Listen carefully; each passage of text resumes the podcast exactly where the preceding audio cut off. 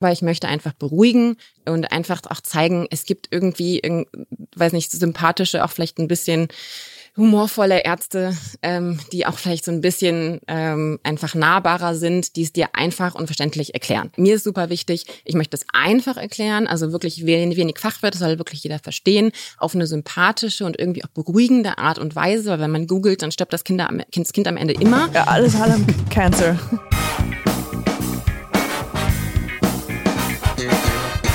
Nie gehört. Gibt's nicht? Gibt's nicht. Präsentiert von monster.de.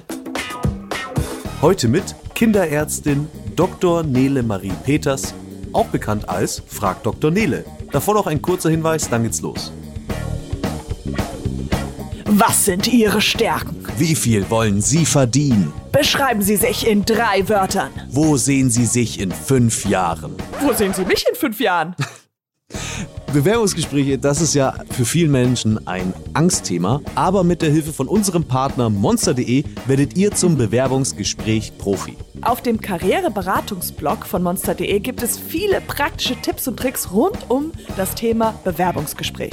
Zum Beispiel, wie soll ich mich verhalten? Was sind absolute No-Gos? Und wie antworte ich eigentlich auf die schwierigsten Fragen richtig? Uh. Ja, große Fragen. Den Artikel findet ihr auf monster.de im Bereich Karriereberatung oder direkt hier verlinkt in den Show Notes. Und weiter geht's, denn diesen Sommer werdet ihr Bewerbungsgesprächsprofis Nummer 1. Überall erhältlich, wo man Internet hat. Also ich freue mich sehr, dass du hier bist. Könntest du dich vielleicht für unsere Zuhörer da draußen mal kurz vorstellen? Sehr gerne. Ich bin Nele, ich bin 33 Jahre alt, wohne hier im schönen Berlin und ich habe den besten Beruf der Welt. Ich bin nämlich Ärztin für Kinder. Oh, wow. Ähm, und äh, genau, arbeite seit mittlerweile sechs Jahren in der Kindermedizin und seit einem Jahr bin ich auch noch YouTuberin. Aha, und da machst du Vlogs? Nein, da machst du, was genau machst du da? ähm, ich Meine Haare stylen. Genau, ähm, Mode für Ärztinnen. Nein. white, always go with white.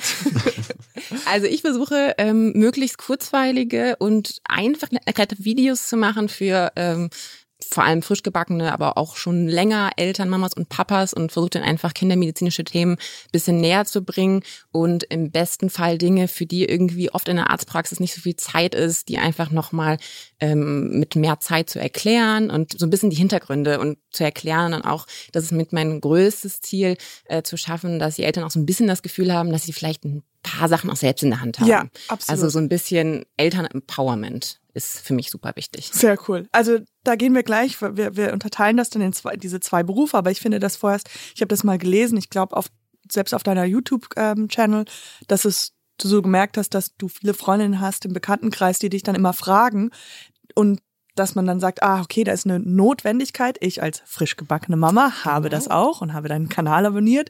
Und das finde ich absolut grandios, genial. Und ähm, weil genau solche Fragen entstehen immer, was bedeutet das, was bedeutet das und dafür muss man eigentlich nicht zum Arzt gehen. Gut, aber wir fangen wieder von dich als Kinderärztin. Du hast seit sechs Jahren, sagst du. Wie, wie war denn dein Studium? Wie, wie hast du angefangen und wo wusstest, wann wusstest du, dass du Kinderärztin werden wolltest? Ich wusste eigentlich schon fast immer, dass ich Kinderärztin werden wollte. Really? Also es steht, glaube ich, schon so in meinen ersten Freundschaftsbüchern. Das haben mir in letzter Zeit nochmal Freunde äh, Fotos von geschickt. Zwischendurch war noch so ein bisschen Delfin-Trainerin ähm, äh, eine Option. Also, ich wollte Delfin werden oder halt Kinderärztin. Ja. Und also dann habe ich funktioniert. Ja. Und dann habe ich mich ja relativ schnell, also auch man muss sich ja schon ein bisschen in der Schule für Medizin entscheiden, mhm. weil man ja einen abstrusen ähm, NC braucht. Mittlerweile ist es, glaube ich, fast ähm, noch strenger geworden. Das heißt, ich habe mich halt schon ein bisschen in der Schule angestrengt, ja. damit ich einigermaßen, einigermaßen gutes Abi kriege. Und dann ähm, habe ich mich beworben. Ich habe im Sommersemester angefangen zu studieren, da ich noch vorher ein halbes Jahr in Ecuador war und da mein Pflegepraktikum gemacht habe. Das braucht man ja fürs Medizinstudium. Ja. Und dann habe ich in Münster studiert. Also ich bin in Düsseldorf aufgewachsen, habe dann in Münster studiert. Wow. Und direkt im Anschluss nach Ecuador, also dann richtig guten NC gehabt und schwuppdiwupp rein. Genau. Und rein ging's und ähm, genau Münster und das sind ja sechs Jahre Studium und die waren also im Rückblick. Ich weiß nicht, ob ich es ein bisschen schöner mache in Erinnerung als es war, aber ich fand's super. Also ich konnte, ich habe immer schon viel gelernt, auch ähm, und gerne gelernt, auch wenn es jetzt, jetzt sehr streber anhört. Nee, ich ähm. habe auch sehr viel gerne gelernt, nur da kamen nicht gute Ergebnisse dabei raus. Ähm, und darum war es halt wirklich für mich ein Träumchen. Ich hatte irgendwie diese Professoren, Professorinnen, die einfach alle ähm, viel wussten, einem was beigebracht haben. Äh, man musste einfach richtig, richtig viel am Schreibtisch sitzen und lernen. Und ich habe es einfach super gerne gemacht. Und das Aller, Allerwichtigste war natürlich, ich hatte total coole Freundinnen. Also ich habe da einfach echt Freundinnen fürs Leben kennengelernt. Mhm. Das sind so fünf, sechs Mädels, mit denen ich noch heute eng befreundet bin. Und darum war es einfach eine richtig, richtig gute Zeit. Im ähm, Medizinstudium ist es ja so, man fängt es ja nicht an und sagt sofort, was man, in welche Spezialität man geht. Spezialität ist welche Fachrichtung. Das heißt, ähm, ab wann sagt man dann, in wel, wo man reingehen möchte? Das kommt so im Verlauf allerdings erst relativ spät. Also die ersten vier Semester sind ja dieses Vorklinikum, zumindest was in meinem Studium so genannt ist, so ein bisschen anders aufgeteilt ähm, in jeder, an jeder Uni.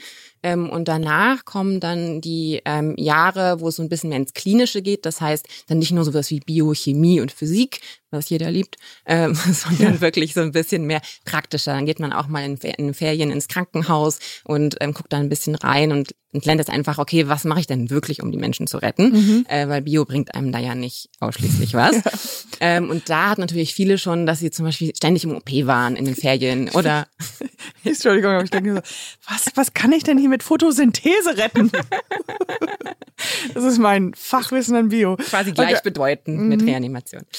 Ähm, äh, Nee, genau. Und dann ähm, hat man dann schon so ein bisschen, also ich war immer, dass ich, äh, wenn es irgendwo was mit Kinderheilkunde gab, war ich da. Also mhm. sowohl irgendwie im Krankenhaus als auch Nebenjob, ähm, als auch ähm, die ganzen Kurse. Ich habe schon immer versucht, mal so ein bisschen meinen Fokus draufzulegen. Und das machen auch viele, weil viele schon nach ein paar Jahren wissen, ich würde gern die und die Richtung machen und fangen dann einfach an, ähm, so ein bisschen mehr auch zu gucken, hier möchte ich meinen Fokus drauflegen. Und im letzten, im sechsten Jahr im Studium ähm, geht man ja ein Jahr ins Krankenhaus, das ist das praktische Jahr. Da muss man innere Medizin, ähm, also alle inneren Organe quasi, äh, machen, sowohl als auch Chirurgie. Das müssen alle machen. Und das oh. dritte Fach kann man sich dann aus äh, ausdenken. ausdenken wäre schön. Ich weiß gar was mit Haaren ist. Also das ist ja noch ein Teil des Körpers. Kann man da irgendwas machen? Schneiden, föhnen. Aussuchen. Ja, und äh, da machen halt die meisten dann das Fach, ähm, was sie auch gut finden. Und ähm, da habe ich zum Beispiel Kinderheilkunde hier in Berlin gemacht. Also ich bin nach dem Studium ähm, dann erst war ich in Australien noch für das für den Chirurgie-Teil mhm. und dann bin ich für den letzten Teil in die Kinderklinik hier in Berlin gekommen. Wow. Und das ist jetzt vor wie langer Zeit? Ähm, also 2015, Anfang, Anfang 2015 bin ich hier hingekommen und dann im Juni war ich quasi offiziell Ärztin. Wow. Und ähm, wie kann man sich das vorstellen? Wie, wie geht das denn danach weiter? Wie bewirbt man sich denn eigentlich als Ärztin? Das war eigentlich unsere, eine große Frage von uns, wie, wie, wie das genau geht. Auch von Chris, ob man sich da bewirbt, ob man dann so ein Gespräch hat mit, ah, wo sind deine, wo siehst du dich oder wie auch immer. Wie, wie läuft das ab? Nee, also von, wenn, wo siehst du dich von außen? Also, dass irgendjemand außen von außen da einem hilft, finde ich gar nicht. Nee. Also man muss schon gucken, ähm, worauf habe ich Lust und was mache ich. Und also irgendeine Beratung bekommt man definitiv, also habe ich das Gefühl zumindest nicht, sondern muss halt irgendwie immer mehr rauskristallisieren im Laufe der Jahre und dann vor allem im letzten praktischen Jahr, ähm, welches Fach hat mir denn jetzt wirklich Spaß gemacht, was könnte ich mir vorstellen? Und das fangen ja eigentlich alle dann im Krankenhaus an. Mhm. Ähm, also es gibt viel mehr Optionen, vor allem jetzt heutzutage. Ich meine, man könnte auch theoretisch direkt ein Online-Business aufmachen, was auch ja. immer. Aber ähm, das Klassische ist ja, du fängst in einem bestimmten Fachbereich in einer Klinik an und dann kommt es ein bisschen drauf an, du schickst entweder Initiativbewerbungen oder guckst halt, ob Stellen offen sind. Bei Kinderheilkunde ist es so, vor allem in Berlin, es gibt ja, glaube ich, circa sieben Kinderkliniken, also relativ viel für eine einzige mhm. Stadt. Trotzdem ist Kinderheilkunde somit das beliebteste und gleichzeitig gibt es ja nicht in jeder Klinik ähm, Kinderheilkunde. Mhm. Ähm, ähm, wo hingegen, wenn du Innere machst, da gibt es, weiß ich nicht, wie viele über 100 Krankenhäuser, keine ja. Ahnung, auf jeden Fall viel, viel mehr. Das heißt, die Stellen sind begrenzt, aber es ist auch sehr beliebt. Und diese Kombi macht's, also mir wurde direkt gesagt, ähm, wirb dich erstmal für Innere, mach erstmal ein paar Jahre Innere, bis du einen Platz, ähm, Platz in der Kinderheilkunde bekommst. War tatsächlich das einfach relativ beliebt. Zumindest war das jetzt vor sechs Jahren so. Ich mhm. weiß nicht, wie es jetzt gerade ist. Also das heißt, nach dem Studium hast du da angefangen, bei diesem im Krankenhaus und genau. wurdest da, hast du da weitergearbeitet dann danach? Genau. genau, das ist so wahrscheinlich das Übliche, dass man da zuerst Genau, genau und dann übernommen wird. wenn Genau. man sich nicht komplett. Genau. Ich Ähm, habe die Kinder verloren. Wo sind die jetzt? Also in dem Krankenhaus tatsächlich ähm, habe ich mich beworben, wo ich im praktischen Jahr war, das meintest du, glaube Mhm, ich. genau. Ähm, aber ähm, da war gerade zum Beispiel keine Stelle frei. Sprich, Mhm. ich habe in, in einem anderen Krankenhaus dann angefangen, ähm, habe noch meine Doktorarbeit schnell zu Ende gemacht ähm, und dann habe ich äh, Wow. genau da angefangen und ähm, in einer anderen Klinik hier in Berlin. Und da muss man dann, muss man dann in der Klinik, ähm, zum größten Teil zumindest, seine Facharztweiterbildung machen. Das heißt, wenn ich mich jetzt für Kinderheilkunde entschieden habe, habe ich fünf Jahre, die ich voll als äh, Ärztin in der Kinderheilkunde zumindest zum größten Teil arbeiten muss. Und da war ich gut drei Jahre. Und äh, meistens in den großen Kliniken gibt es auch verschiedene Stationen. Und das Ziel ist auch bei der, bei der Facharztweiterbildung, dass man dann auch verschiedene Stationen durchläuft. Das heißt zum Beispiel ähm, Kin- Kinderrheuma, ähm, Kinderlunge oder da war ich sehr lange auf der Kinderfrühchen- und Neugeborenenstation, wo man auch Kreissaal mit betreut. Ja, ja. Da das jetzt alles auch bei mir nicht so lange her ist, äh, mit meiner Geburt, das ist äh, sehr interessant und auch ähm, gut, sowas zu wissen, wie man, wie, wie viele Jahre diese, diese Ärzte da alle studieren müssen und, und all das lernen müssen. Wo, wo arbeitest du jetzt? Ähm, aktuell ähm, arbeite ich gar nicht. Richtig schön.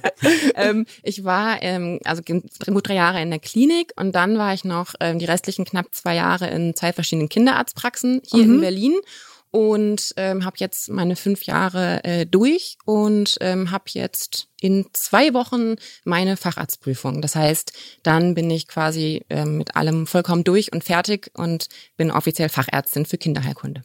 Und dann könnte man seine eigene Praxis aufmachen. Wow, also herzlichen Glückwunsch dazu. Also sehr, sehr cool.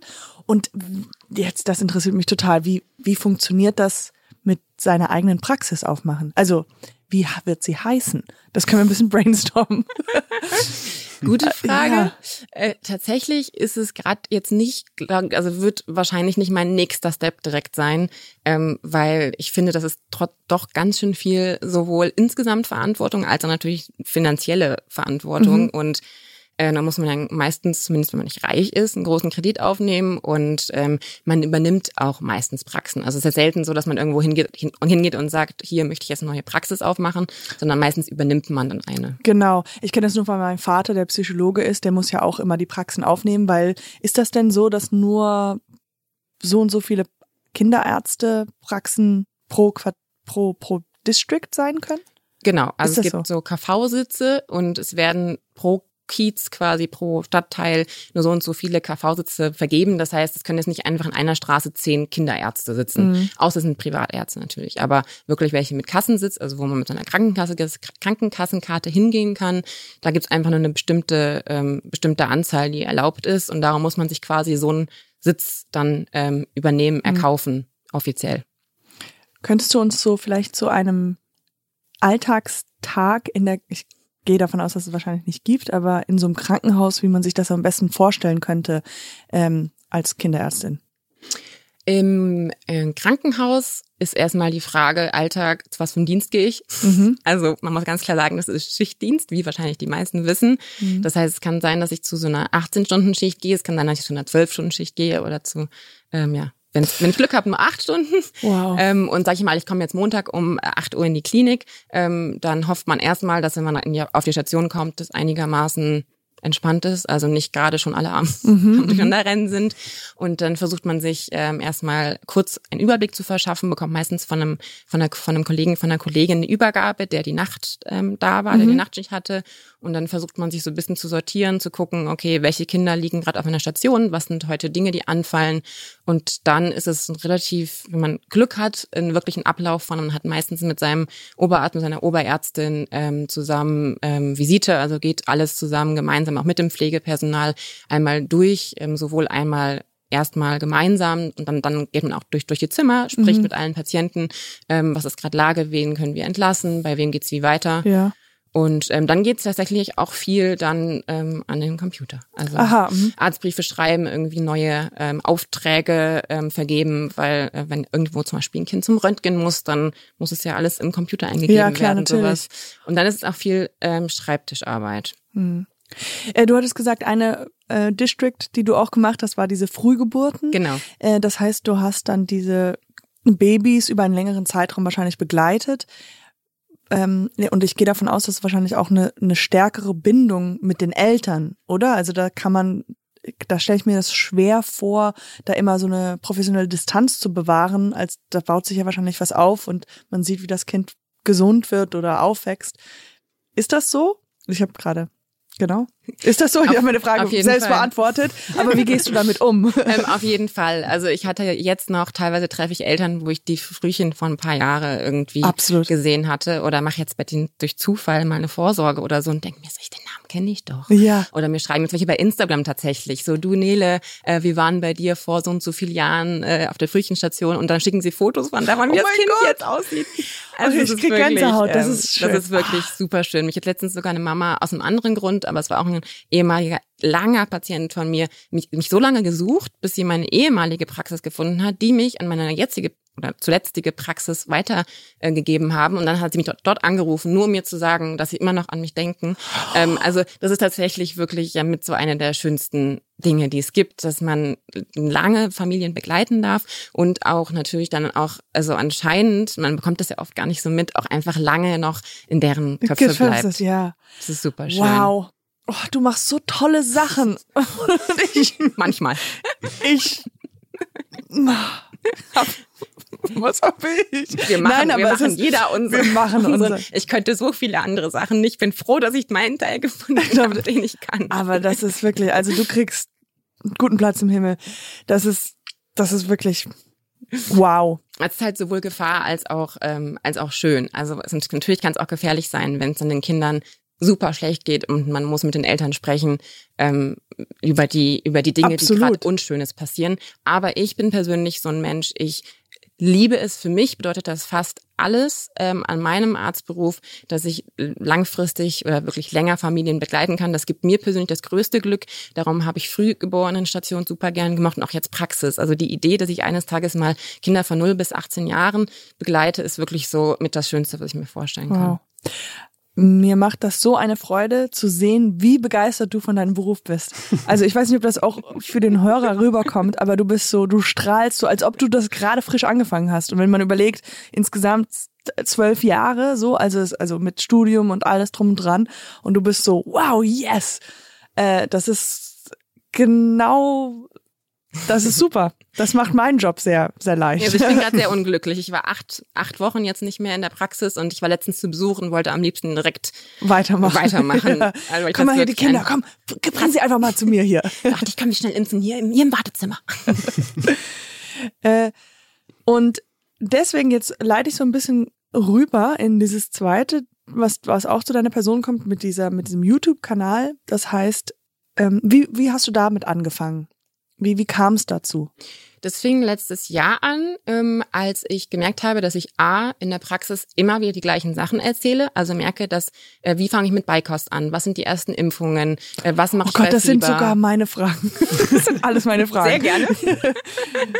ähm, und man erzählt immer wieder das Gleiche, was nicht heißt, dass ich, ich mache das mache ich super gerne. Aber ich denke mir jedes Mal, vor allem jetzt während Covid, wo nur ein Elternteil oft mit in die Praxis darf, ähm, es ist für die Eltern, glaube ich, super gut, die Dinge, die immer wieder erzählt werden, noch nach dem Besuch, man auch oft ein bisschen aufgeregt ist oder das Kind schreit oder so, mhm. nochmal zu Hause, auch vielleicht mit seiner Partnerin, seinem Partner, nochmal in Ruhe anzuschauen, wenn man möchte, auch immer wieder darauf zurückgreifen. Ich habe teilweise Kinderärztinnen, Freunde, die schreiben, mein Baby hat das erste Mal Fieber und ich habe nachts ein Video geguckt und das hat mir geholfen. Ja, ach toll. Also äh, das ist wirklich total schön. Und genau, ich habe gemerkt, ich schreibe ständig zu, und dann zusätzlich, ähm, genau das ist der zweite Punkt, ähm, habe ich ja viele Freundinnen mit Kindern ähm, und die haben mir immer wieder bei WhatsApp geschrieben, also ich habe immer schicke Fotos bekommen und Nele, was mache ich jetzt? Und hier und der Kinderarzt hatte irgendwie nicht genug genug Zeit oder irgendwie, ich habe eine Kinderärztin, die erklärt allgemein nicht so gerne. Also aus verschiedensten Gründen kann es mhm. ja sein, dass sie mich immer wieder Sachen gefragt haben. Ich dachte mir, wie kann es denn sein, dass unser medizinisches Know-how so immer noch, obwohl wir eigentlich aus dieser Götter in Weißzeit raus sind, trotzdem immer noch so geheim oft ist. Mhm. Also das ist ja immer noch so ein bisschen, dass Eltern häufig dann doch immer noch abhängig davon sind, in die Praxis zu gehen, weil einfach dieses Wissen nicht allgemein verfügbar ist. Und dann habe ich auch ein bisschen bei YouTube geschaut und ich habe jetzt nicht so viele deutsche Kinderärztinnen und Kinderärzte gefunden, die das auf eine Art und Weise machen, die ich jetzt so ansprechend fand. Ja, es gibt viele Mommies, die sozusagen genau, äh, meine Fall. Erfahrungen sind, aber da ist es halt, also das habe ich auch schon ein bisschen geguckt, auch in der Schwangerschaftszeit. Aber es ist trotzdem, ich glaube, sobald das Kind da ist, will man schon noch eine fachliche Kompetenz. Also wenn da eine YouTuberin, also nur eine YouTuberin, nichts gegen nur YouTuber, aber da ist es so ein bisschen gefährlich. Ich glaube, dieses Hintergrund, dass man weiß, okay, sie ist eine Ärztin oder sie ist eine Doktor, äh, glaube ich, ist äh, sehr rar.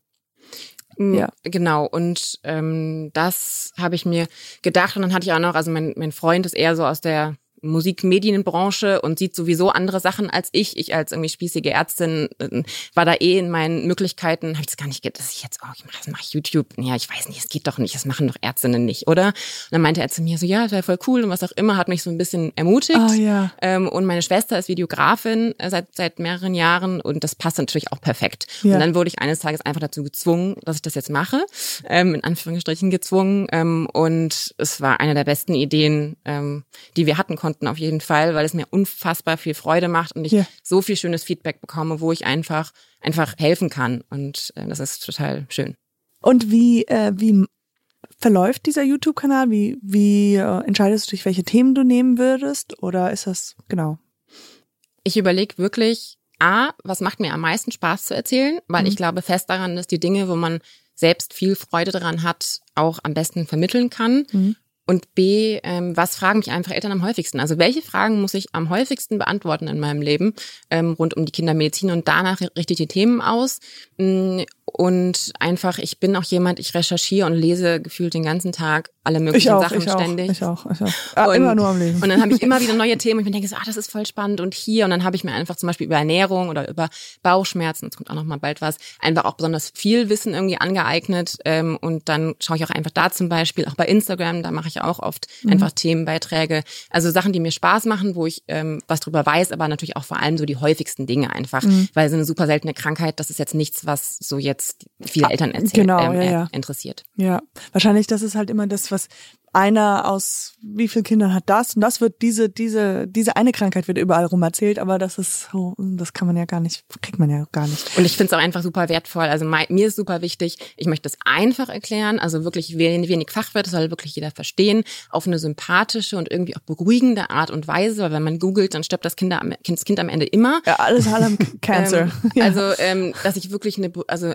ich möchte die Eltern beruhigen und sagen, klar, es kann immer sein, das. Und es ist ganz wichtig, ich bin keine behandelnde Ärztin. Ich gebe allgemeine Ratschläge heraus und ich gebe, sage nicht, das und das und das musst du und sollst du machen. Wenn das Kind krank ist, wenn man Fragen hat, muss man ja sowieso immer zum Arzt gehen. Ja, klar. Ähm, aber ich möchte einfach beruhigen und einfach auch zeigen, es gibt irgendwie, irgend- weiß nicht, sympathische, auch vielleicht ein bisschen humorvolle Ärzte, ähm, die auch vielleicht so ein bisschen ähm, einfach nahbarer sind, die es dir einfach und verständlich erklären. Das ist Ja. so mein Ziel. Also du hast ja jetzt gerade ge- erzählt, dass du momentan ja kein, ähm, du arbeitest nicht in der Praxis und nicht im Krankenhaus und du bist jetzt bald fertig und bist dann offiziell, offiziell. Wa- wo, wie bewegst du dich jetzt weiter? Wartest du jetzt, bis du damit fertig bist? Was ja auch bedeutet, dass ähm, das ja etwas länger dauert, bis du überhaupt eine Praxis haben wirst, also eine eigene. Was, wo geht's lang gerade?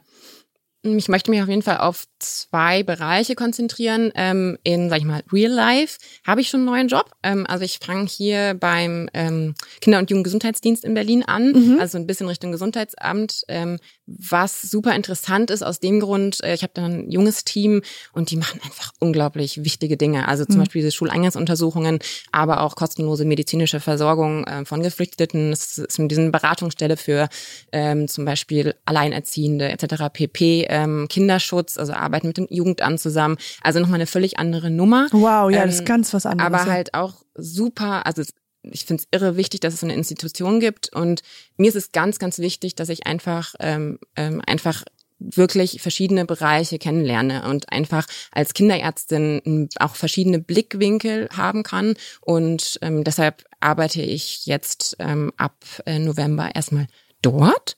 Und wer weiß, vielleicht ist es auch jetzt meine, meine Karriere fürs Leben. Ja. Ähm, auf jeden Fall parallel möchte ich definitiv weiterhin ähm, online m, was machen und vor allem auch noch viel mehr. Also ich würde auch super gerne wirklich Webinars bald mal anfangen, ähm, vielleicht auch Kurse online, ähm, sowas wie Podcast kann ich mir auch vorstellen. Äh, Gerade bin ich mit Freunden an einer Kindermedizin-App dran. Aha. Also ähm, ich bin da auf jeden Fall, dass ich noch viel, viel vorhabe. Ja, das- und, äh, Das Ja, krieg Darum habe ich ja. mir jetzt, genau, also einen Job, Job habe ich schon und äh, es wird bestimmt total, äh, glaube ich, super interessant und eine sehr wertvolle Arbeit und drumherum und das, ähm, genau, weiß meine Chefin auch, das ähm, habe ich, hab ich auf jeden Fall noch viele andere Pläne. Ja, toll. Und wie hat man sich da, weil wir ja auch ähm, unser wunderbarer ähm, Präsenter ist äh, monster.de und da geht's ja auch sehr viel immer um Bewerbungen und Jobs zu bekommen. Bei diesem, was du jetzt gerade erzählt hast, wie kamst du dazu? Also wie war dieser erste Angehungsschritt, Näher, Vernäherungsschritt? Das ist oft schwierig, weil man muss sich, wenn man im Krankenhaus weiterarbeitet, normalerweise zum größten Teil zumindest für eine bestimmte Fachrichtung ja nochmal entscheiden. Also willst du Kinderlunge, Kinderkrebserkrankungen, Kinder, ähm, ähm, also es gibt verschiedene Bereiche innerhalb der Kinderheilkunde, wo man quasi nochmal eine Zusatzspezialisierung machen kann. Das heißt, viele bleiben in ihrer Klinik, wenn sie da eh gearbeitet haben und machen nochmal zwei Jahre diese Zusatzspezialisierung.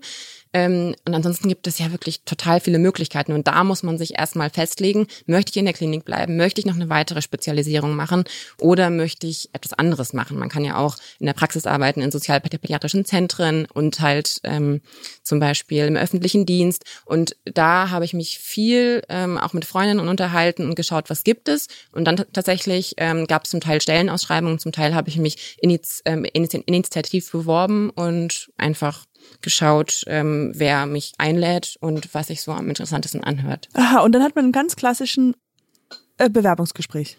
Im Amt ist es nochmal völlig anders Ja, als im. Krankenhaus. Ja. Also im Krankenhaus war es wirklich, ähm, Hier ist mein Ja. krankes Kind, zeig mal, was du kannst. das wäre ja mal schön, das wäre ja mal ein bisschen, also ein bisschen realistisch. Aber im Krankenhaus habe ich das Gefühl, dass es man tendenziell so ein bisschen eher, man will was von denen. Also die wollen, oder auch einfach vielleicht, weil ich noch in der Ausbildung war, Mhm. ähm, die, also die erzählen so ein bisschen was, aber dann ist es vor allem so, möcht, willst du den Job oder nicht, so ein Ja, bisschen. klar, mhm. Klar, das ist, glaube ich, bei jedem Job am Anfang auch so. Und jetzt habe ich zunehmend gemerkt, als Fachärztin ist es echt nochmal eine andere Nummer. Da ähm, bemühen sich teilweise die Stellen sogar um einen. Ja, also, ja. dass man, mich haben dann auch noch wirklich Menschen angeschrieben und so, ähm, weil man als Fachärztin natürlich einfach eine weitere Ausbildung schon hat. Und du bist ja auch alles. Du bist so sympathisch. Und mit, also ich würde dich auch gerne anhe anheuern. Kannst du Teil von unserem Podcast werden einfach. gerne so als Hintergrundstimme. Chris? Ja, dann bin ich, bin ich mein Job Nummer- los. Nummer zwei. Nee, das gibt's, gibt's, könnt ihr euch. Ich glaube, Chris kann niemand ersetzen. Nee, nee. Chris, bist du überhaupt noch da? Der ist eingeschlafen. ähm, aber erzähl weiter. Entschuldigung, ich wollte das nicht unterbrechen. Ich habe jetzt schon wieder die Frage vergessen. Dass die äh, Krankenhäuser sich sehr bemühen und die danach nochmal schreiben und sagen, "M- m- möchtest du nicht vorbeikommen? Und dann halt der Unterschied zwischen beim Amt. Mm, Genau, und beim ähm, Amt ist einfach das Gespräch anders. Das, ist alles, das muss ja noch alles Ja. viel offizieller sein. Also dann sind dann ja wirklich mehrere Personen, die da sitzen und das ist ganz standardisiert mit ähm, bestimmten, ich glaube, man bekommt dann da Punkte oder so. Wow. Ähm, also alles sehr, sehr deutsch und ähm, bürokratisch und ganz, ganz korrekt. Ähm, und das wird einfach super interessant. Also es ist alles auf seine Art und Weise. Ich glaube, der größte Unterschied war einfach, ähm, A, man ist Assistenzärztin im nullten Jahr und B, man ist Fachärztin. Da ist einfach die Anfrage, Nachfrage anders und einfach ein großer Schritt, finde ich, ähm, dass man einfach sich überlegt, okay, was will ich denn? Also jetzt habe ich ja so viele Möglichkeiten wieder, jetzt stehe ich Ja. wieder an so einem, an so einer Weggabelung. Ähm, was, was, was will ich denn in meinem Leben, auch wenn es jetzt ein bisschen cheesy anhört? Nein, nein, nein. Aber ähm, wo will ich hin? Will ich weiter Schichtdienst machen? Will ich ähm, auf Intensiv- und Frühchenstationen wirklich jeden Tag wirklich Leben retten? Ähm, oder mache ich halt eher so das langfristigere, etwas ähm, Mhm. langsamere in der Praxis? Langsam ist es auch nicht immer, aber ich glaube, jeder weiß ein bisschen, ja, was wie ich ich es meine. meine. Der Unterschied zwischen ja Krankenhaus. Wow, aber dir stehen so viele, wie hast du es gerade gesagt? An der Weg Weggabelung. Weggabelung, aber das ist eher so ein ganz viele Gabeln. Du hast ja viele Möglichkeiten. Also das ist ja das Schöne, dass, dass du ja ein bisschen was ausprobieren kannst und jetzt noch mehr auch mit YouTube und all das. Und dann halt dir was eigenes Konst neuen Konstrukt. Aber das ist auch jetzt erst in meinem, meinem Horizont. Also so die typische Ausbildung, die auch eigentlich Oberärztinnen, Oberärztinnen, die so in den höheren Generationen sind, einem vorgeben, ist eigentlich das Klassische, du bist fünf Jahre im Krankenhaus und danach machst du ähm, deine zwei Jahre Facharzt, also Spezialisierung und dann wirst du irgendwann Oberärztin und im besten Fall Chefärztin. Das ist eigentlich so der Klassiker und ich dachte auch ganz, ganz lange, das ist mein Weg, weil es halt man nun mal so macht. Und es ist total schön in den letzten, raus, äh, in den letzten Jahren rausgefunden zu haben, dass es einfach noch echt andere Möglichkeiten gibt, die auch, also ich kann auch Karriere machen, ohne Chefärztin zu werden. Aber das muss ich mir auch mal so ein bisschen erstmal erschließen die letzten ja, Jahre. Ja, klar. Weil man, wenn man so geradlinig in einer Richtung so lange da denkt vielleicht, dann ist es schwierig immer zu sagen, oh, man könnte auch links abbiegen oder rechts abbiegen. Oder auch gedacht wird. Also in der Klinik ist es ja auch häufig, dass dann auch Kollegen, Kolleginnen, die in die Praxis gehen, gar nicht so angesehen sind, weil das in der Klinik so mit die höchste Art der Arbeit ist und ganz, ganz viele andere Stellen teilweise einfach als ein bisschen minderwertiger Wirklich? angesehen. Ach krass. Werden nicht immer ähm, und es ist bestimmt auch gar nicht böse gemeint ähm, und es gibt ja auch super viele Vorteile. Ich bin froh, dass so viele Menschen in der Klinik arbeiten. Aber ähm, wenn auch nur einer mal einen Tag in so einer Kinderarztpraxis verbringt, es ist Wahnsinn, was die, was die leisten. Also ähm, ich, ich weiß nicht, wie es bei euch ist, aber. Ja. Nee, aber ich, ja, also ich muss sagen, ich hatte schon Schwierigkeiten, das zu machen. Also jetzt ich persönlich. Chris, Uff. das ist schon schwierig. Also ich fühle mich dann doch wohler, einfach nur zu lachen. Ja. ähm, du hast eigentlich diese Frage schon ein paar Mal beantwortet, aber wenn du jetzt sagen würdest, was macht dir am meisten Spaß bei deinem Beruf? Das Quatschen. Das Quatschen, okay, sehr gut. ähm, und einfach, also wirklich, ich, also ich lebe für diesen Mensch, menschlichen und kindlichen Kontakt. Also dieser Moment, wenn dann irgendwie ähm, schon ein Kind mir im Flur entgegenrennt und auf meinen Arm springt oder irgendwie ein Baby plötzlich auf allen Vieren auf meinem Schreibtisch sitzt oder ich einfach eine Mama irgendwie einfach echt ihre Sorgen nehmen kann. Und vor allem in meiner letzten Praxis in Kreuzberg ähm, waren auch echt Eltern, die super super ähm, ganz, ganz herzlich und offen waren, dann nimmt man sich auch vielleicht einfach mal mit, mit Masken natürlich in den Arm. Und also mir macht dieses Menschliche am meisten Freude, dass irgendwie quatschen, jemandem die Sorgen nehmen, jemanden beruhigen, auch vielleicht mal einfach zum Lachen bringen oder zum Lachen gebracht werden. Ja, ja. Und das macht mir Freude und das ist ja auch meine größte Intention, so mit dem, was ich online mache. Ich will einfach wieder mehr Gemeinschaft und mehr, in Anführungsstrichen, Nähe kreieren, weil ich finde, dass wir irgendwie allgemein, aber ich spezialisiere mich jetzt halt einfach mal auf die Medizin, da irgendwie viel mehr zusammenhalten können und zusammenarbeiten können. Dann wäre das Leben schon ganz schön viel einfacher. Ja. Ich umarme dich jetzt. Schön. Mm, dann, ähm, ja, das hast du auch eigentlich beantwortet, aber eine klassische Frage, die wir uns immer am Ende des äh, Interviews fragen, ist, was wolltest du werden, als du ein Kind warst? Und das war ja das, mehr oder weniger. Genau. Vor allem ähm, wollte ich immer Kinderärztin werden. Ja. So jetzt nur 22 Jahre später. das ist ganz so weit. Ganz und dann. mein Kinderarzt ist auch äh, eigentlich auch wie du sehr, sehr euphorisch seinem Beruf gegenüber und der hat mir auch seine, ich glaube, Privatnummer gegeben und meinte, wenn irgendwas ist, ähm, schick mir einfach ein Foto und ich beantworte das. Und es war halt wirklich, die Kleine hatte mal eine Augenentzündung, ich war so ein bisschen unsicher und habe ihm ein Foto geschickt und sofort ah, okay, ein Foto direkt. Vom kind. Foto von mir. Ich so, ah, ich gehe auf ein Date, was soll ich anziehen? Was Schick mir einfach ein Foto Jeans? und dann beantworte ich dir deine Frage.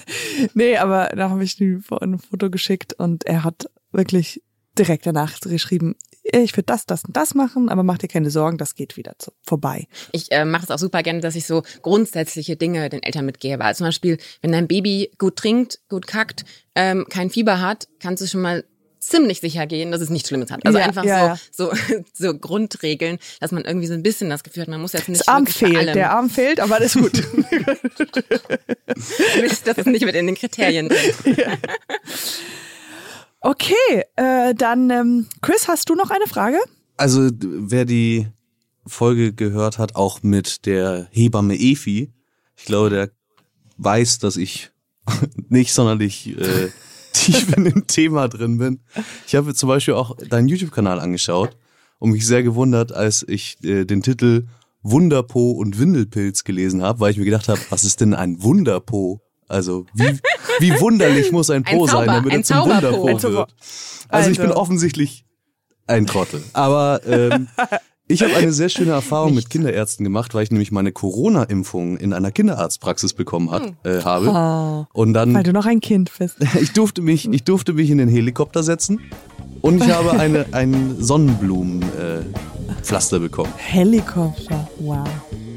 Gut, dann tausend Dank, dass du Zeit hattest und ähm, Sehr gerne. ein wunderbares Gespräch. Und ich frage dich jetzt gleich auch noch mal ein paar andere Fragen. Sehr gerne. vielen, vielen Dank. Wir winken ins Mikrofon. Tschüss. Tschüss. Dieser Podcast wird produziert von Podstars bei OMR und präsentiert von monster.de.